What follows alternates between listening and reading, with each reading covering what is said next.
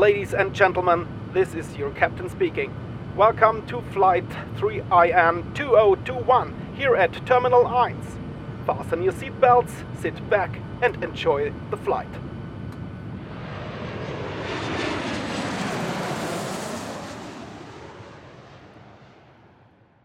Gleich mal eine Frage zum Einstieg. Was denkst du, ab wann durften Frauen in Jordanien als Polizistinnen ausgebildet werden? Also ab welchem Jahr? Boah. Schwierig, ne? Ich hätte es auch nicht gewusst. Ich hätte, also ich hätte jetzt wahrscheinlich überlegt, ob das schon in der, äh, der Zeit noch, der Kolonialzeit noch gewesen war, nach dem Ersten Weltkrieg vielleicht. Ähm, also gut, sage ich mal 1925.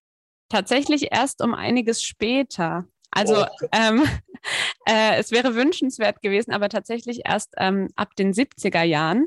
Aber auch damit war Jordanien jetzt gar nicht so spät dran. Also in Deutschland zum Beispiel durften Polizistinnen ab den 80er Jahren bei der Schutzpolizei dabei sein. Bei der Kriminalpolizei zum Beispiel schon früher, aber auch da sind relativ spät erst solche Schritte gemacht worden. Deswegen ist Jordanien mit den 70ern gar nicht mal so spät dran. Ja, nur ich ziemlich, ziemlich weit davon entfernt gewesen. ja, wäre ich aber auch, ähm, wenn ich gefragt worden wäre. Also ich hätte es auch nicht gewusst. Ja, und mit diesem interessanten Fakt starten wir hier im Podcast Terminal 1 unsere Reise nach Jordanien. Heute ist Ralf Roskopf mit uns an Bord, der Vizepräsident der German Jordanian University, kurz GJU. Vor zwei Jahren ist er mit seiner ganzen Familie nach Amman in Jordaniens Hauptstadt gezogen und kennt sich dort inzwischen vermutlich aus wie kein zweiter. Hallo Ralf, willkommen hier bei uns in unserem Podcast. Hallo Stefanie. Bevor wir über das Land sprechen, noch ganz kurz zu dir. Ralf, du hast ja während deiner Laufbahn bereits einiges an Auslandserfahrungen sammeln können. Schon zu Schulzeiten warst du offensichtlich am Ausland interessiert, da du in Arizona an einer Highschool ein Diplom absolviert hast. Und auch heute noch bist du sehr international orientiert und warst daher auch oft beruflich an verschiedenen Universitäten in aller Welt unterwegs. Am deutlichsten wird dein internationaler Fokus wohl dadurch, dass du dich im Sommer 2019 dazu entschieden hattest, mit deiner ganzen Familie nach Amman zu ziehen, um in Jordanien an der GJU Vizepräsident sein zu können. Davor warst du knapp zehn Jahre Professor für Recht hier bei uns an der FAWS. Und heute bist du jetzt hier bei uns, virtuell zugeschaltet aus Jordanien, um uns ein bisschen teilhaben zu lassen an deinem spannenden Auslandsaufenthalt. Danke, dass du dir die Zeit genommen hast für unser Interview. Und wer sich jetzt fragt, was die GJU für eine Universität ist und ob sie sich vielleicht auch für einen Auslandsaufenthalt eignen könnte, kann sich gern über den Link in unseren Show Notes mal einlesen. Da die GJU eine unserer Top-Partner-Unis ist, haben wir auch viele gute Kontakte dorthin. Aber jetzt mal zu den spannenden Themen, zu deinem Auslandsaufenthalt. Kannst du noch mal kurz für uns zusammenfassen, wie lange du jetzt dort sein wirst und warum du dich letztendlich dafür entschieden hast? Ja, gern.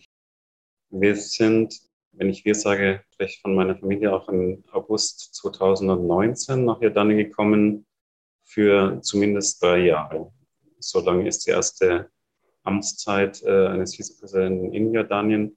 Das ist das Amt, das ich im Moment begleite, des Vizepräsidenten für Internationales. Ich war seit äh, ungefähr 2014 schon in Kontakt mit der äh, Deutsch-Jordanischen Universität. Äh, damals hatten wir an einem Studiengang Soziale Arbeit mit Flüchtlingen und Migranten gearbeitet, sowohl in Deutschland als auch in Jordanien. Und das ermöglichte mir den Kontakt hierher an die GFU. Und als 2019 die Anfrage kam, äh, ob ich Lust hätte, mich auf dieses Amt zu bewerben, und meine Familie nicht sogleich äh, Nein gesagt hat, äh, sondern wir ins Gespräch einsteigen haben können, hat sich das Ganze dann entwickelt. Mhm. Ja, also dieser, dieser Posten als Vizepräsident ist natürlich ein, ein, großer Punkt in dem Entscheidungsprozess. Aber da es ja auch um die äh, ganze Familie ging, wäre jetzt noch so eine Frage, was abgesehen mal von diesem Job eben ausschlaggebend für diese Entscheidung war. Also das tatsächlich zu tun, ist ja doch ein sehr gewagter Schritt auch. Wir waren 2017 mit der Familie mal in Jordanien gewesen. Damals hatte ich versprochen, nach Rom mit der Familie zu fahren. Und dann hatte ich eine Anfrage aus äh, Jordanien erhalten, an einer Konferenz teilzunehmen. Und der Kompromiss äh, war dann, die Familie mit nach Jordanien zu nehmen. Und das war sicherlich sehr hilfreich für die nachfolgende Entscheidung, auch hier tatsächlich mehrere Jahre zu verbringen.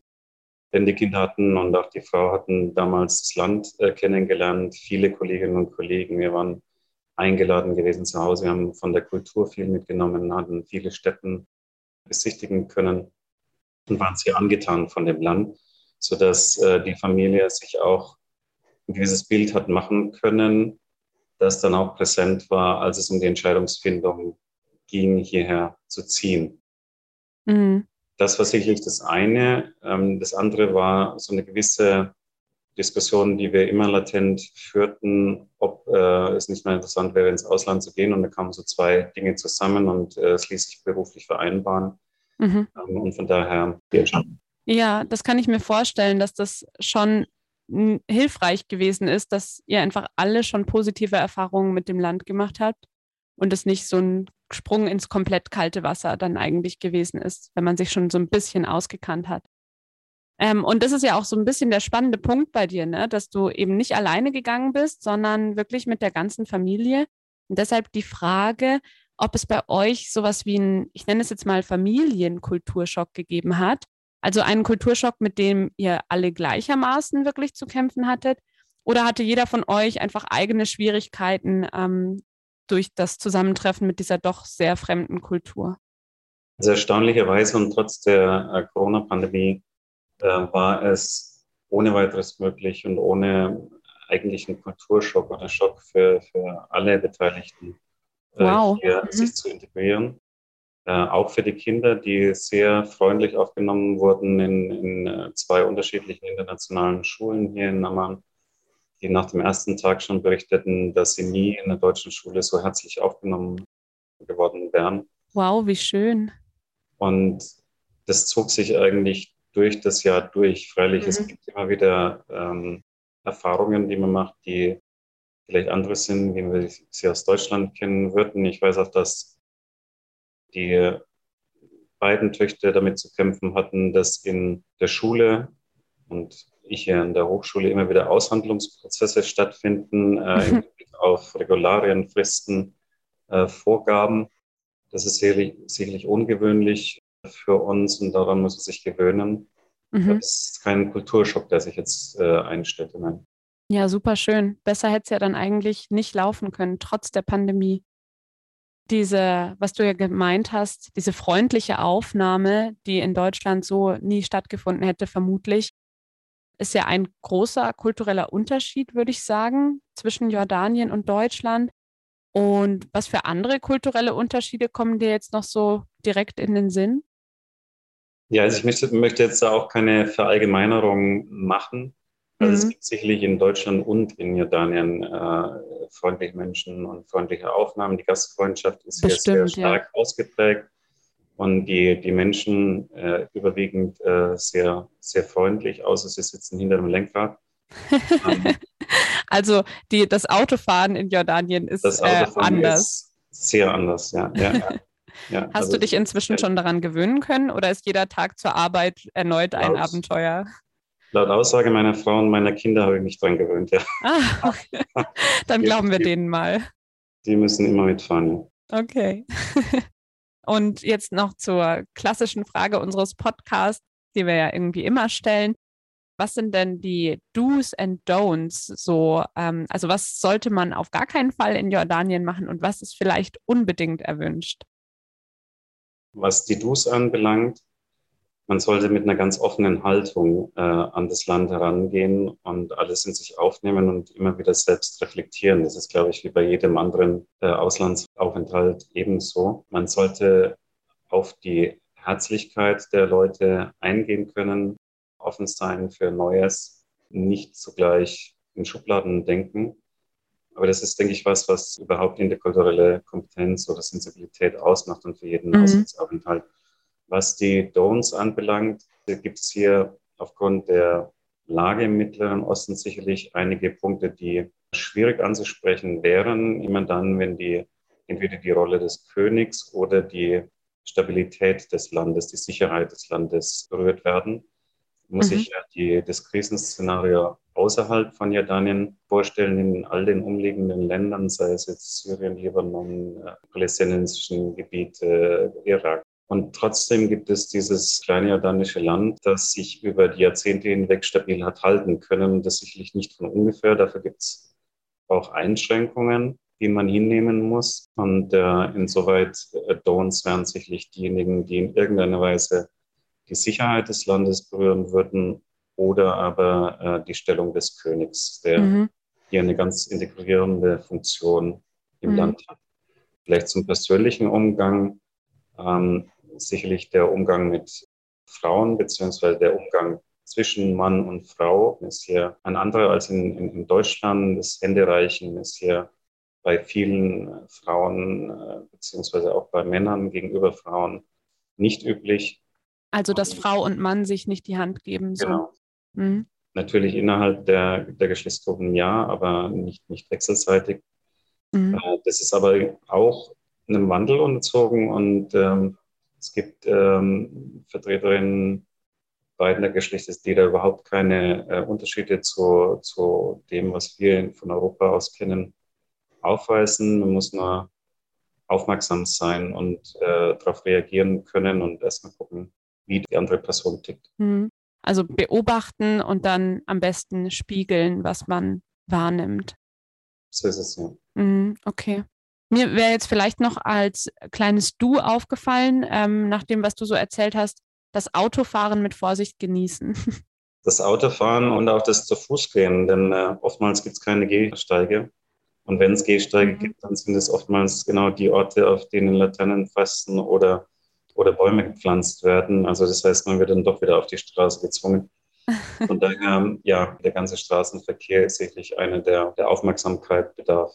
Mhm, okay, gut zu wissen.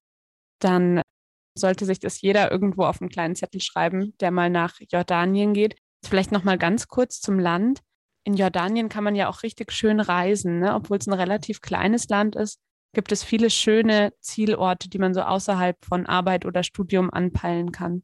Ja, also Jordanien eignet sich dafür ganz hervorragend, weil es zum einen eine ganz andere Kulturlandschaft bietet und auch geografische Landschaft, äh, Naturlandschaft bietet, als wir das von Europa aus äh, kennen. Mhm. Äh, zum anderen aber trotzdem ein sehr sicheres Land ist, in dem man sich frei und sicher bewegen kann. Mhm. Wir haben aber auch sehr unterschiedliche Naturlandschaften, die es aufregend ist anzusehen und auch zu durchwandern. Ähm, angefangen von den bekannten Städten Petra, mhm. Äh, dieser äh, antiken Stadt in Sandstein mhm. gebaut, oder Wadi Ram, die Wüsten, mhm. Gegend, die durch Spielfilme wie beispielsweise Lawrence von Arabia äh, bekannt ist, bis hin zu dem Zugang zum Roten Meer in Aqaba oder auch das Tote Meer als tiefste Stelle der Welt. Und gleichzeitig dann aber auch Berglandschaften, Naturlandschaften, die auch als Bioreservate geschützt sind mit Pflanzen- und Tierwelt. Wenn man dir so zuhört, wie du von den ganzen ähm, Reisemöglichkeiten schwärmst, dann noch ganz kurz, was ist dein Lieblingsreiseziel von allen, die du jetzt so aufgezählt hast? Oder gibt es das gar nicht so richtig? Kann man das nicht sagen?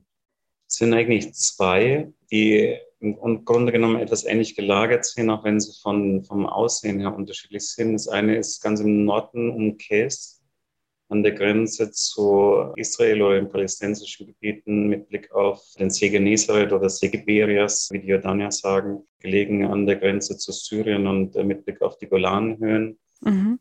Innerhalb einer römischen Ruinenstätte, in denen sich viele Dinge sowohl historisch vom Naturschauspiel, von Religion, von Politik einfach verdichten. Und mhm. das andere ist eine Aussichtsplattform über das Tote Meer hinweg, das insbesondere dann beim Sonnenuntergang und bei klarer Sicht erlaubt, bis nach äh, Jerusalem, bis nach Bethlehem zu sehen, mit äh, Blick auf das Jordantal, auf Jericho, auf die stille Fläche des Toten Meeres, das einen so friedlichen Eindruck erweckt, dass man sich gar nicht vorstellen kann, dass diese Gegend so krisenbehaftet ist. Mhm. Das klingt auch wirklich wunderschön. Ich glaube, die Frage ist ein bisschen überflüssig, ob du zufrieden mit der Entscheidung bist, nach Amman zu gehen, wenn man dir so zuhört. Wir sind zufrieden, ja, und wir haben die Antwort auf diese Frage auch nie nochmal in Frage gestellt, selbst während der Corona-Zeit. Ja. Das ist total toll. Das ist, glaube ich, das beste Kompliment, was du diesem Auslandsaufenthalt irgendwo geben kannst. Schön. Danke, dass du dir die Zeit genommen hast, uns da so ein bisschen mitzunehmen, uns einen kurzen Einblick zu gewähren. Dann wünsche ich dir noch eine schöne Zeit in Jordanien. Danke dir vielmals und liebe Grüße an die Familie. Und für euch, alle, die uns jetzt zugehört haben und ein bisschen ähm, neugierig geworden sind, wie gesagt, in unseren Show Notes gibt es den Link zur GJU. Und wenn ihr euch ein Auslandssemester vorstellen könnt, dann hört doch in die Folge 8 von unserer ersten Staffel rein. Da gibt es Infos zur generellen Planung und in die Folge 4. Denn da geht es um zwei Alumnis, die tatsächlich auch ein Auslandssemester in Amman in Jordanien gemacht haben. Und wie immer gibt es auch das Factsheet zum Land Jordanien. Das könnt ihr euch auf unserer Webpage runterladen. Ja, und dann hoffe ich, dass ihr auch nächstes Mal wieder mit an Bord seid. We are ready for landing. We hope you enjoyed the flight and see you again soon. Goodbye.